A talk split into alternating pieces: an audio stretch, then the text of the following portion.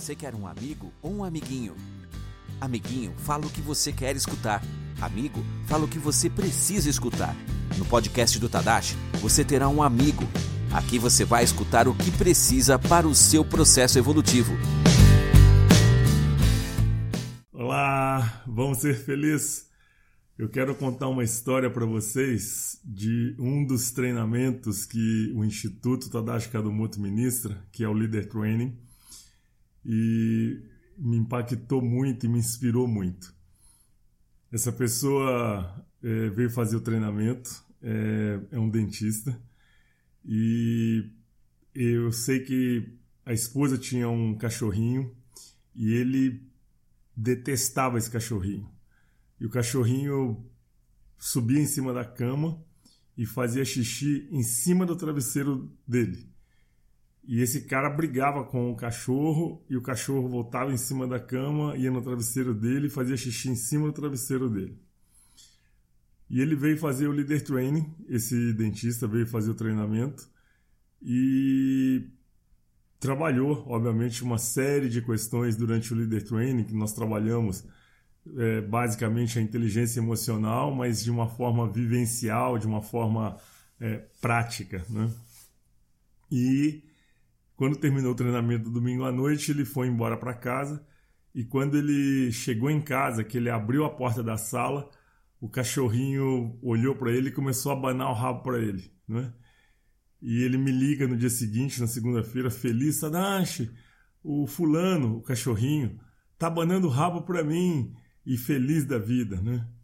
E desse dia para frente o cachorrinho ficou super amigo dele.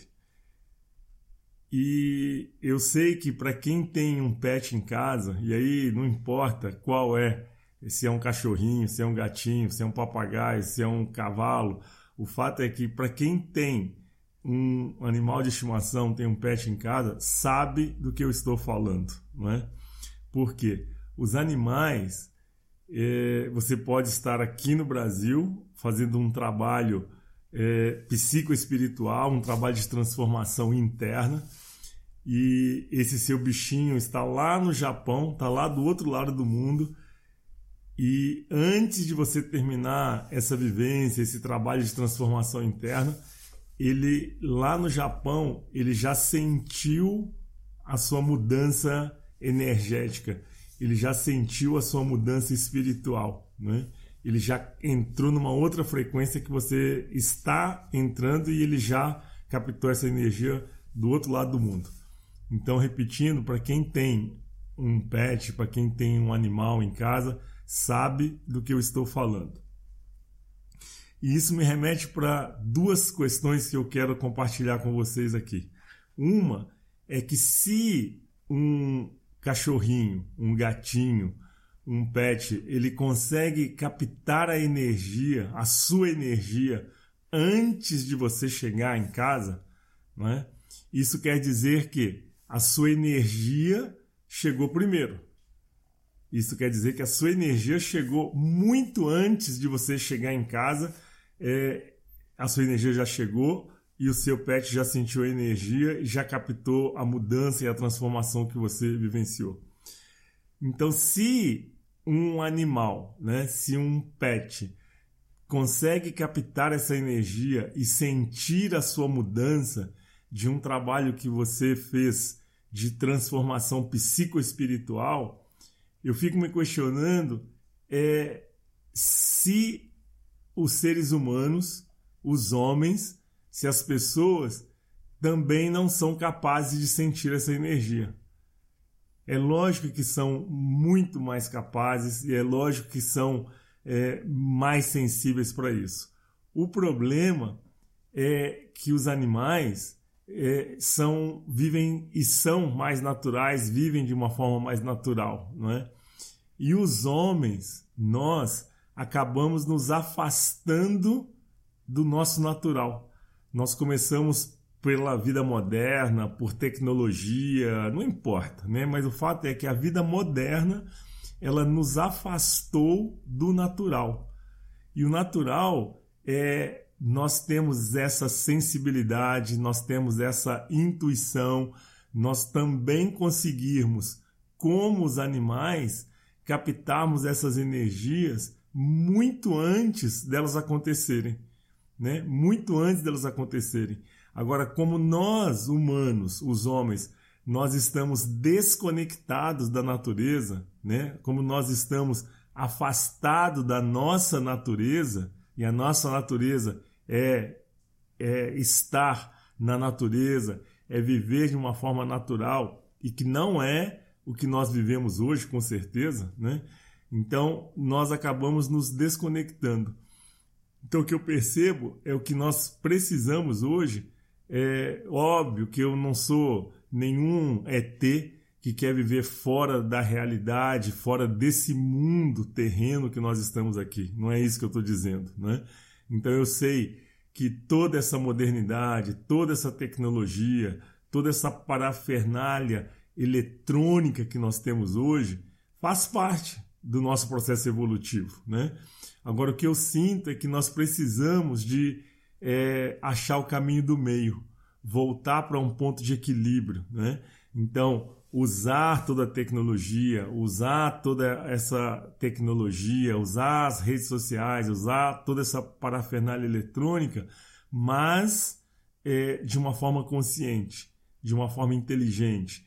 Isso quer dizer o quê? De uma forma equilibrada porque nós precisamos também manter o nosso lado natural. E o nosso natural não é com toda essa tecnologia, com toda essa parafernália.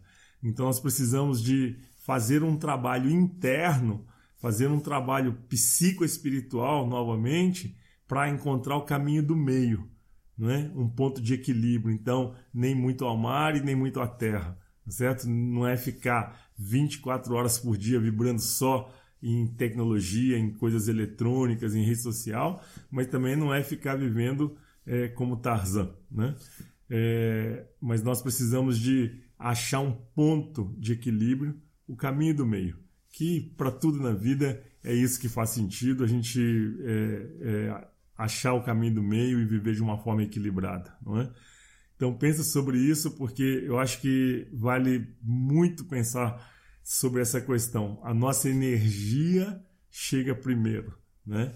E aí eu quero finalizar só para lembrar vocês que foi uma coisa que agora falando eu comecei a lembrar de um fato que vocês com certeza acompanharam é, quando houve o último tsunami.